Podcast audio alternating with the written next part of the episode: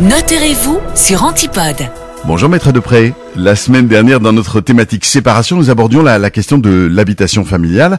Alors, en cas de séparation, Maître, qu'est-ce qu'on fait de l'habitation familiale achetée avec son partenaire? Ça, c'est une situation fréquente, Benoît. Et donc, en fait, il y a, je vais dire, trois options classiques qui généralement se présentent aux, ex-partenaires. Première possibilité, ben, c'est on vend la maison. On va utiliser le produit de la vente et on va utiliser ce produit de la vente pour faire quoi? Pour rembourser évidemment le sol restant dû au niveau du crédit hypothécaire et le reste, il va être partagé entre les ex-partenaires en fonction des droits de propriété. Je rappelle que ce n'est pas parce qu'on a décidé de vendre qu'il ne faut plus payer la banque. On continue à payer la banque jusqu'à ce qu'on ait signé l'acte de vente. D'accord?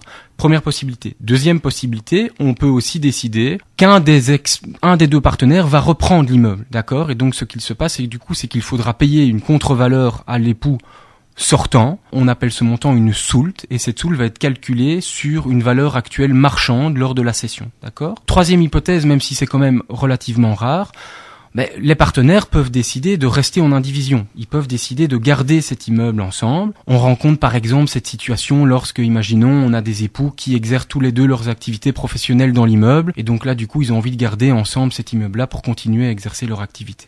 Que se passe-t-il quand il y a des apports différents pour un immeuble? Alors ça, c'est aussi à nouveau une situation très fréquente.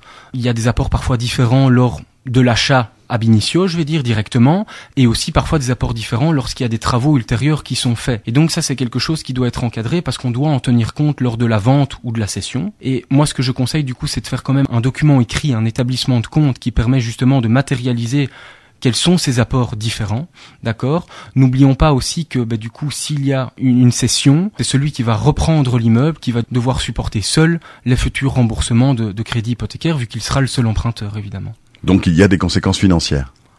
Évidemment, au-delà des conséquences morales et affectives d'une séparation, il y a malheureusement aussi des conséquences financières, tout particulièrement lorsqu'il y a un immeuble. Et donc, envisageons l'hypothèse de la reprise de l'immeuble par un euh, des ex-partenaires, il faudra, pour devenir plein propriétaire de cet immeuble, payer ce qu'on appelle des droits de partage. C'est une taxe D'accord Et cette taxe en région Wallonne et en région de Bruxelles-Capitale, elle est de 1% à calculer sur la valeur qui sera mentionnée dans l'acte notarié.